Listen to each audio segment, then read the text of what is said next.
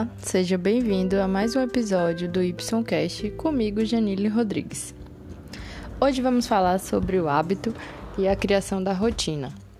Bom, alguns estudos nos levam a acreditar que a criação de hábitos se dá em 21 dias. Isso advém porque na década de 60, mais ou menos, é, identificaram que uma pessoa quando tinha um membro amputado levava 21 dias para se acostumar a ficar sem aquele membro. Então, por isso hoje a gente fala que para é, conseguir colocar um hábito diário nas nossas vidas, a gente precisaria repeti-lo por 21 dias para que no 22º dia a gente já fizesse de forma mais natural.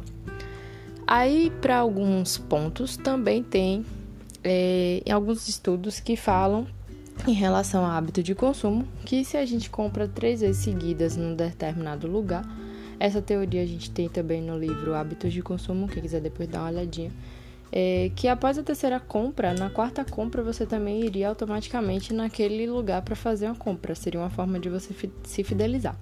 Então temos aí um estudo que fala de três vezes, outro estudo de 21 dias, e para alguns até para fixar um hábito de 21 dias, seria interessante que a gente fizesse por 30 dias, como traz o autor do livro O Milagre da Manhã, é, que em 30 dias seria o, o essencial, assim, para a gente conseguir fixar. Qual que é o grande lance disso? Se a gente fala de hábitos que a gente precisa fazer todos os dias, é interessante a gente pensar nessa repetição para que a gente insira ele no nosso dia a dia, como por exemplo, acordar e beber um copo de água. Então é interessante que a gente fixe isso.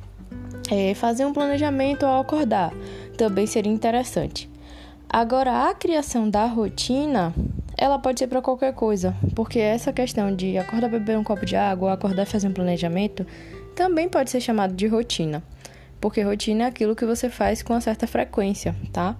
E ao mesmo tempo, você pode não ter uma rotina. E sua rotina seria justamente você não ter rotina, onde você até define suas tarefas para serem feitas, porque é muito importante que a gente tenha essa organização para diminuir a ansiedade, estresse e afins. Mas ao mesmo tempo, sua rotina ela não precisa ser igual todos os dias. Essa, esse seria, na verdade, um, um padrão seu. Por que, que eu estou trazendo isso? Porque eu percebo que muitas vezes as pessoas é, querem colocar na nossa cabeça que para a gente ter sucesso, ter produtividade, obrigatoriamente a gente precisa seguir uma rotina dessa questão da criação do hábito. E a gente fala de coisas diferentes, tá? Quando a gente fala de criação de hábito e de criação de rotina. Porque o hábito é aquilo que você vai repetir com frequência. A rotina é o seu dia a dia, mas a rotina não precisa ter coisas que você repita todos os dias. A sua rotina pode ser diferente, não tem problema nenhum. A grande questão é você verificar como você funciona e como isso vai ser legal para você. Eu, particularmente, posso até fazer por uma semana inteira as, as mesmas coisas. Talvez não exatamente o mesmo trabalho, mas, por exemplo, eu posso acordar, tomar café, começar a trabalhar, parar de trabalhar no final da tarde, fazer uma atividade física, descansar e dormir. Isso pode ser uma, uma, é, uma rotina igual por cinco dias, digamos uma semana. Mas muito provavelmente ao final da semana eu vou estar me sentindo muito mais exausta do que se eu tivesse feito coisas diferentes ao longo da semana.